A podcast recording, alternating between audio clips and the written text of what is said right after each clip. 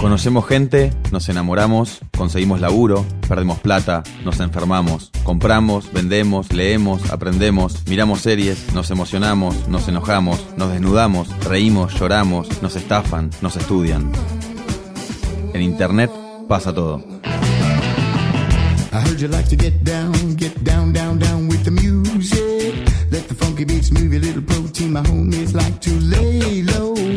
I got sentimental reasons why I love my music. She's a hard ass mistress, keeps me in my heart.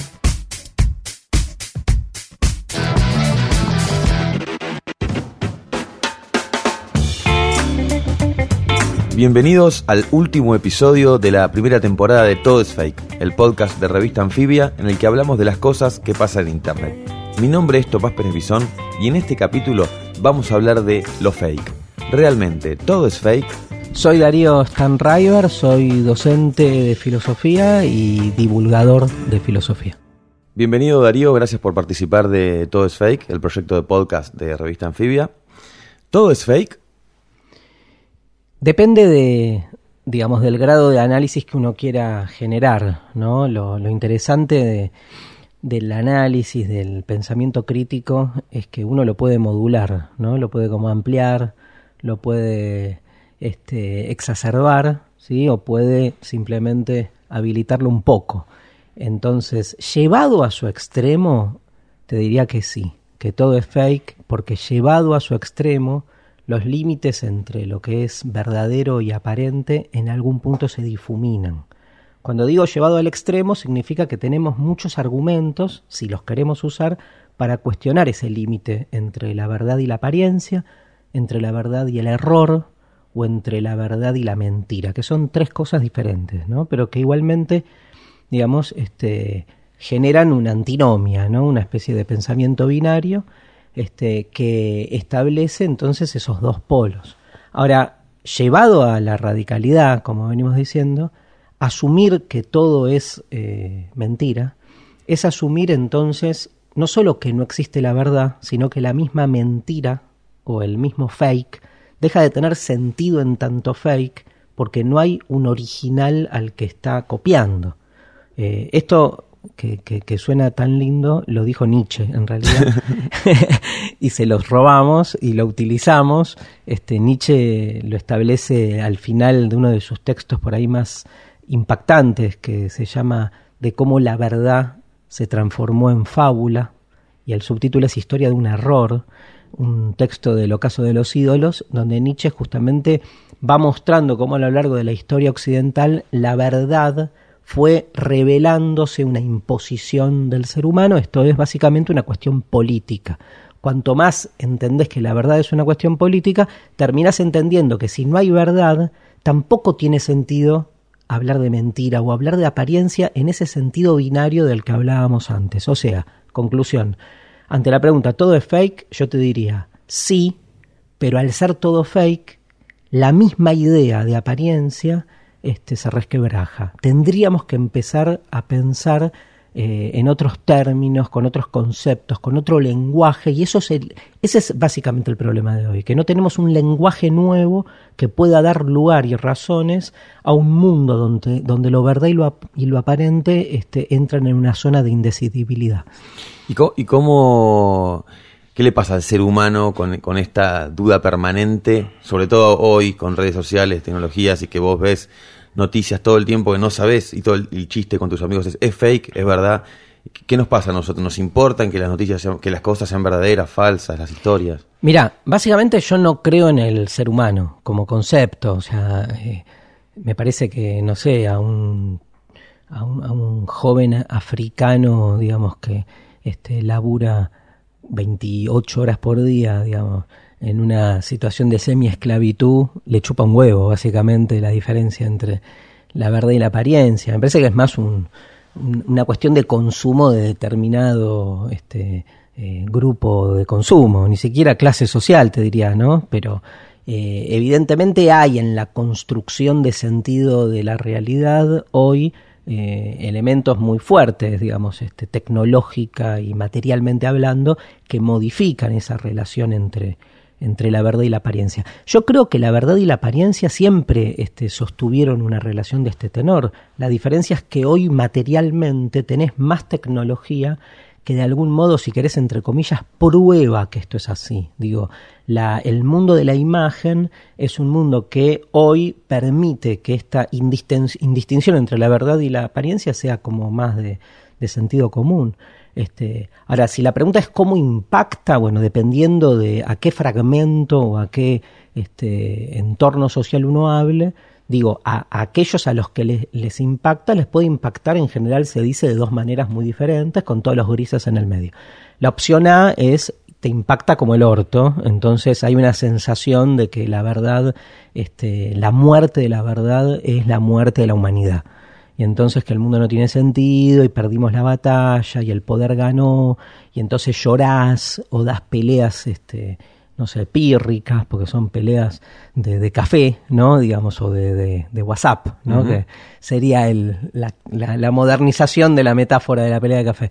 Este, o entras a buscar realmente hasta qué punto también hay una faceta positiva en la, en la deconstrucción de la verdad y visto al revés, cómo en nombre de la verdad el poder ha operado históricamente. Entonces, para mí hay una línea que en general uno es reacio, sobre todo de los sectores progresistas, a, a, trabajar o a atravesar, que es todo lo positivo que tiene este tiempo de posverdad, ¿no? Que no es todo, pero hay una especie como de, digamos, si querés, de, de, horizonte novedoso que se viene dando hace 30, 40 años, que tiene que ver con que la muerte de la verdad es la muerte del dogma. Y el dogma siempre es opresor.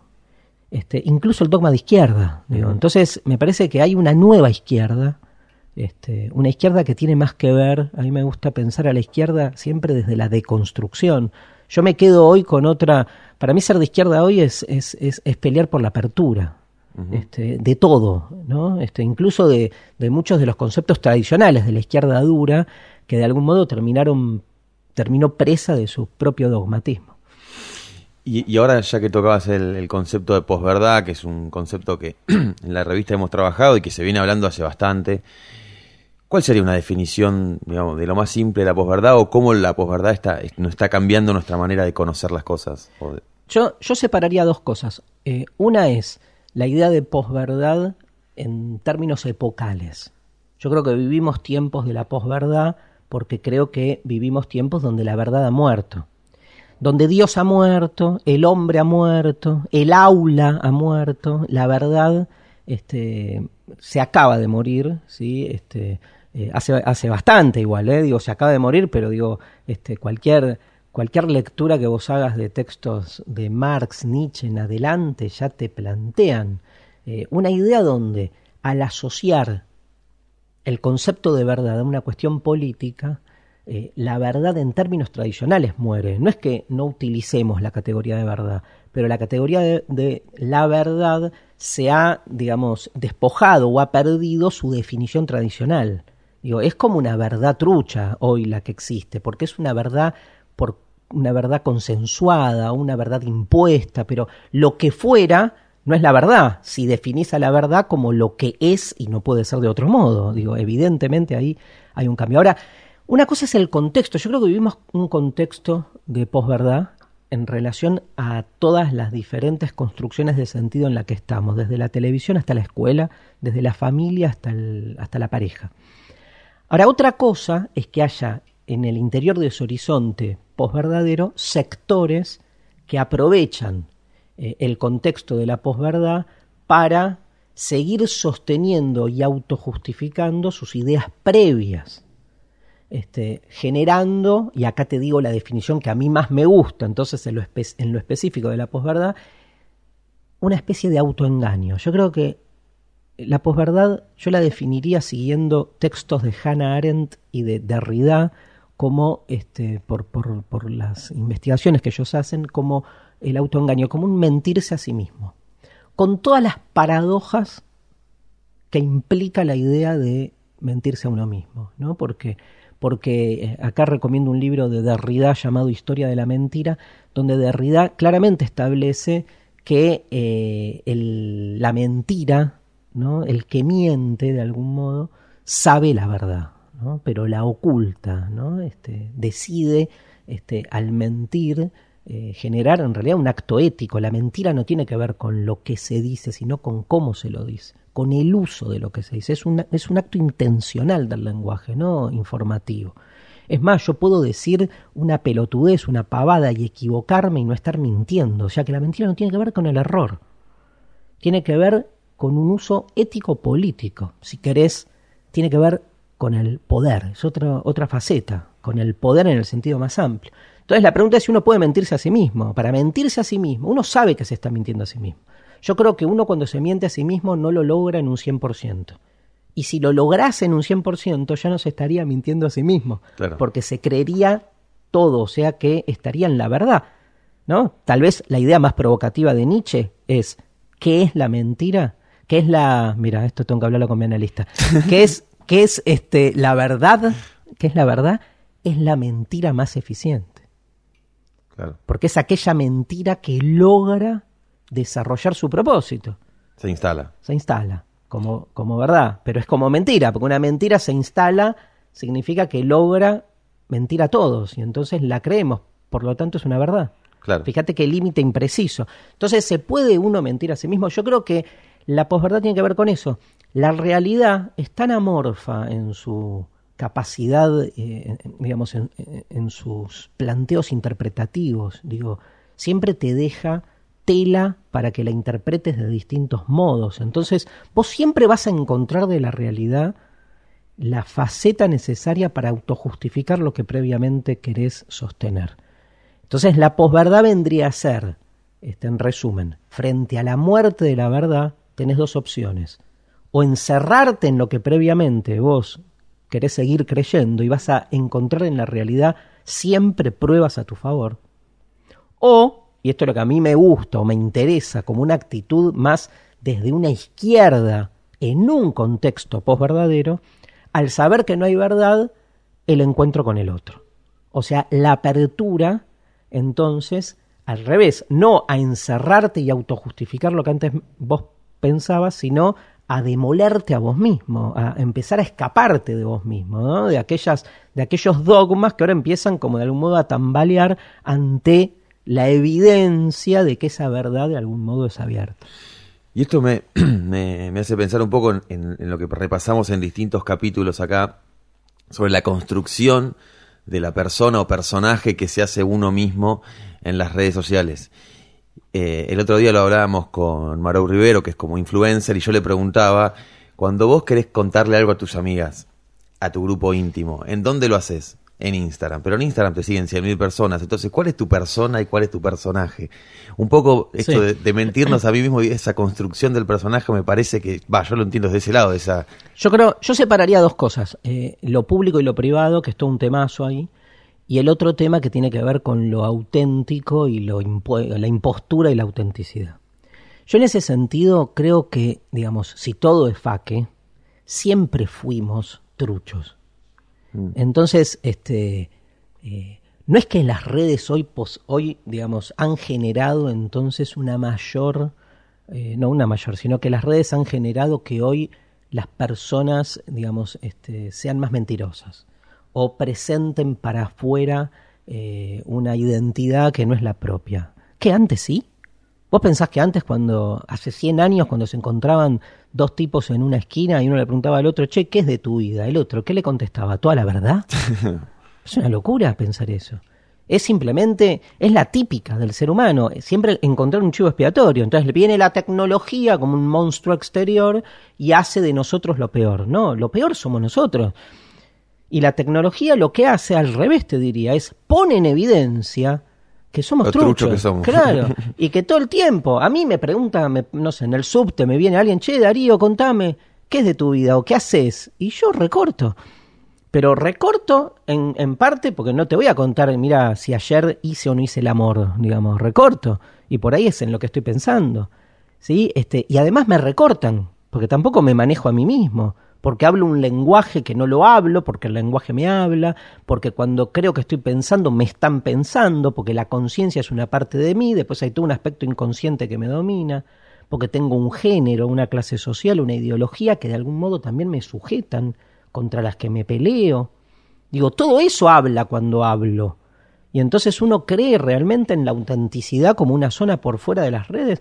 Las redes son una expresión más de lo que somos y lo que sí me parece a mí tecnológicamente, te diría de nuevo, al revés, es como eh, evidencia en la situación. Entonces yo me siento mucho más liberado cuando hablo de mí recortándome hoy en Facebook porque está como más eh, consensuado que ese es el código. Y cuando me junto con una persona en la calle a hablar, eh, ¿sabes lo que hago? Traspaso el dispositivo de Facebook al, café. al café. Porque me parece mucho más liberador en un punto ese dispositivo de la red que esa especie de, de autoengaño colectivo que es en el café nos miramos a la cara y nos decimos la verdad. La verdad no existe, no existía antes, no existe ahora tampoco. Y en este contexto en el que estamos hablando, em, hace poco vi una serie, capaz que la viste, Merlí, que es como que esto, ¿no? Lleva la filosofía a, la escuela y a las cuestiones que, nos, que pasan ahora. Eh, ¿cómo, ¿Cómo piensa hoy, cómo pensamos hoy ante esta invasión de las redes sociales, de la tecnología, de la, de la interrupción permanente de nuestra concentración? Eh, ¿Cómo se lleva la filosofía con todo, con todo este mundo así? Mira vos, no, yo no la veo así. Yo no veo que esté que se interrumpa la concentración. Yo creo que que se transforma la concentración. O sea, si vos lo que pretendes es concentrarte como hace 30 años, primero no los tenés, o sea que no, imposible, ¿no? Pero hace 30 años, en otro contexto material, este, nuestras facultades cognitivas eran otras. Digo, si no es pensar que el ser humano viene con una especie de mente ahistórica, con la capacidad de concentrarse, que es la misma hoy en el mundo griego o en el mundo medieval. O sea, la concentración es siempre relacional a un contexto material. Yo en eso soy 100% marxista, o sea, las condiciones materiales determinan después las cuestiones de la conciencia, ¿no? No es la conciencia, decía Marx, lo que determina su ser, sino el ser lo que determina la conciencia. Entonces, ¿qué es concentrarse hoy?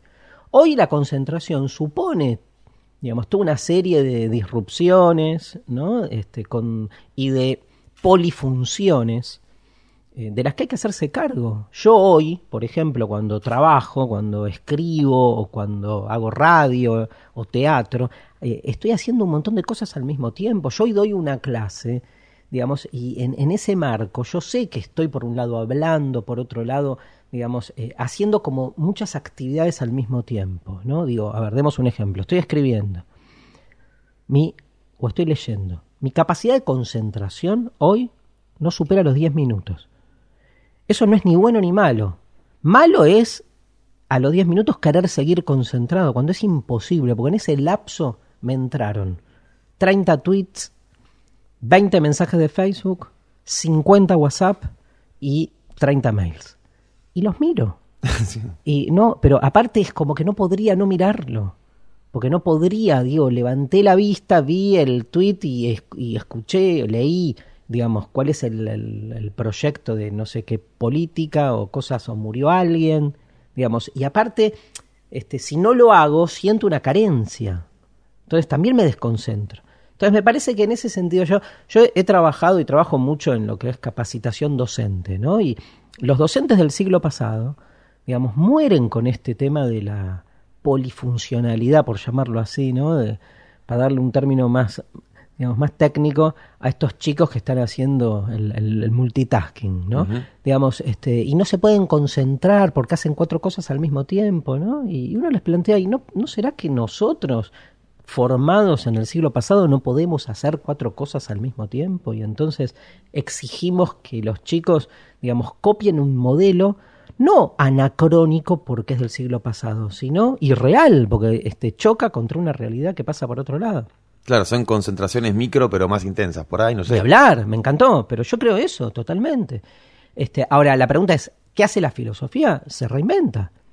O sea, obviamente. Ahora, ¿tenés la posibilidad de hacer filosofía con tanto bombardeo este, tecnológico? Perdón, digo, este, era tal, era el mismo bombardeo tecnológico el que tenía Platón.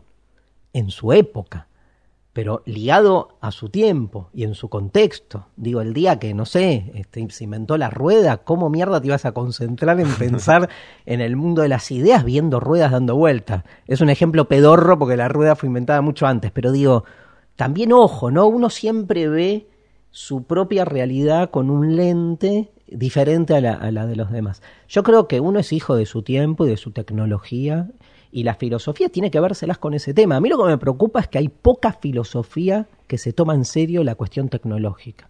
Lo ve como algo bueno, ¿no? Este, accidental, como algo que viene de afuera.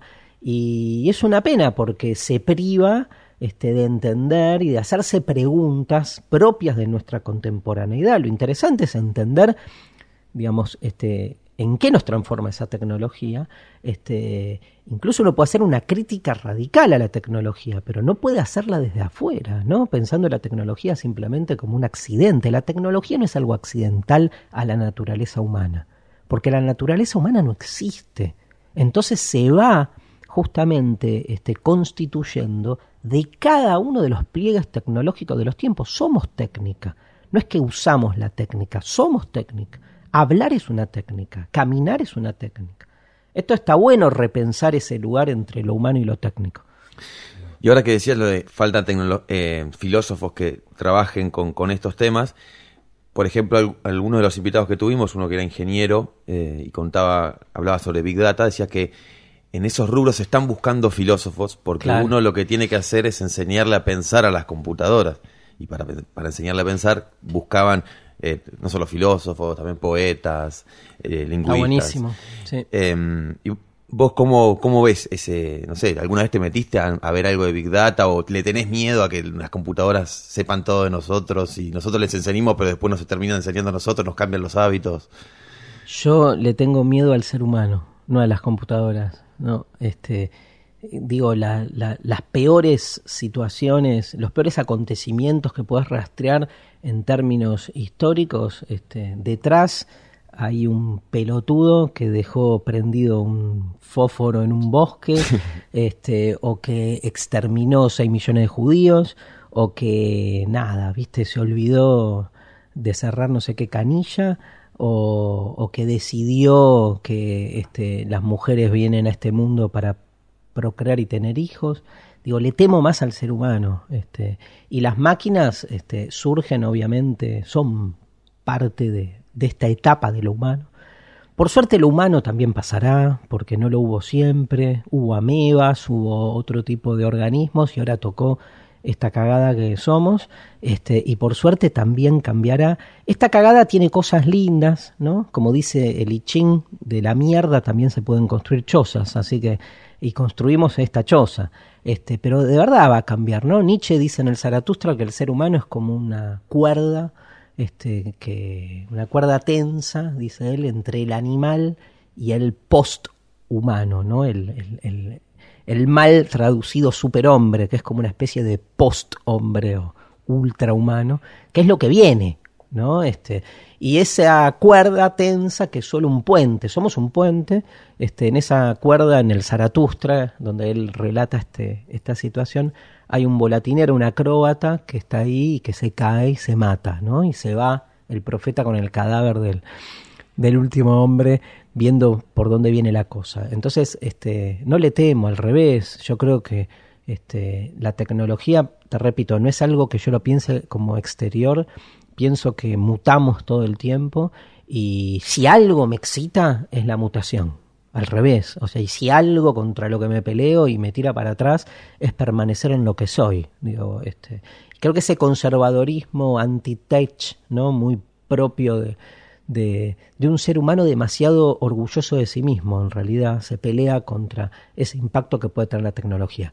Eh, creo, hay, después tenés múltiples facetas que tienen que ver con la reproducción, la clonación, las enfermedades, la medicina, las comunicaciones, ¿no? Ir visualizando esos cambios. Y otra cosa importante es como también hay una cuestión de como para este yo lo que siento es que eh, muchos con tal de resistir a cómo la tecnología te lleva puesto, generan como, como una especie de burbuja conceptual donde este, se hablan cuestiones y se tocan problemas que, digamos, no se hacen cargo del impacto de la tecnología, ¿no?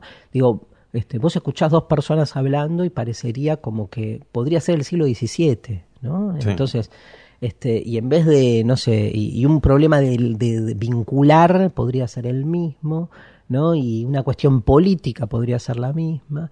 Y me parece que ahí, digamos, es fundamental, digo, incorporar lo que es este, la, el impacto tecnológico, pues realmente nos está transformando. Y una de las últimas preguntas retoma algo que charlamos hace un ratito, pero no que me, gustaría saber, casi a título personal, qué te pareció, que es la serie esta Merlí, si la viste. ¿Cómo ves ahí el rol de la filosofía? Me parece que, no sé. No, yo creo que yo hago eso, este, que es divulgar filosofía por otros medios, si querés, no tradicionales al académico. Eh, vi dos capítulos, me encantó, me encantó. Después se podría, digamos, este, pensar este, propósitos, digo, eh, sirve para usar en el aula y por ahí te digo, no creo. Ahora, este, como producto, digamos así, más propio de los medios, me parece fundamental que incorpora la cuestión filosófica a una serie ficcional muy copada, donde este, hace que por ahí un público, un gran público, digamos, de repente este, pueda coparse con situaciones típicas de una escuela este, y estar trabajando cuestiones filosóficas. Yo creo que la filosofía desborda el aula, ¿no? Entonces, en ese sentido, garpa, suma.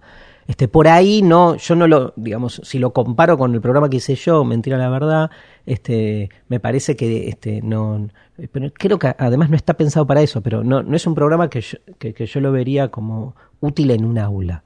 Costaría por ahí in- incorporás a los pibes a eh, algún problema, pero no, te, no, no tira tanto concepto, ni, ni, ni está pensada la serie en función del concepto sino está al revés, está pensada la ficción a partir de dos o tres líneas filosóficas.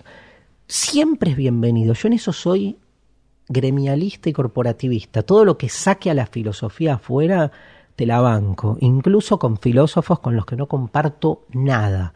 Pero me parece genial, me parece genial que el presidente tenga un asesor que sea filósofo, como Alejandro Rosichner comparto algo con lo que dice, nada, pero me parece genial en, algún punto, como me parecía genial que en el kirchnerismo haya, eh, y hubo un montón de filósofos con los que me puedo sentir más cómodo, pero digamos, eh, hay algo más gremial, no desde lo trucho de lo gremial, sino de, de que es un lenguaje y es una forma de relacionarse con, con las prácticas, con lo, con lo cultural, este, no te digo mejor a la que hay, ni peor, pero diferente, nueva, que no se le ha dado bola.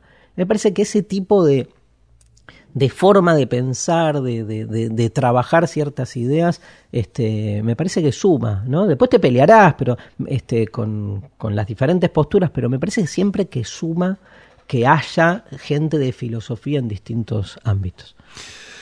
Muy bien, muchas gracias Darío por haber participado. No sé si te conté, pero este es el último episodio de esta temporada, y así que nada mejor que terminar pensándolo, con, pensando, digamos, con filosofía y hablar de lo fake, ¿no? Que es la propuesta de la que habló toda la temporada, la, la- el ciclo.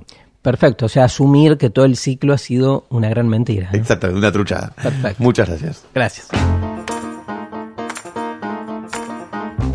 En revistaanfibia.com vas a encontrar más links y contenidos sobre los temas que discutimos en este capítulo. Escucha todos los episodios de Todo es Fake y Batalla Cultural, los podcasts de Revista Anfibia, en Spotify, Apple Podcast y en tu aplicación favorita. Mi nombre es Tomás Pérez Bisón y esto fue Todo es Fake.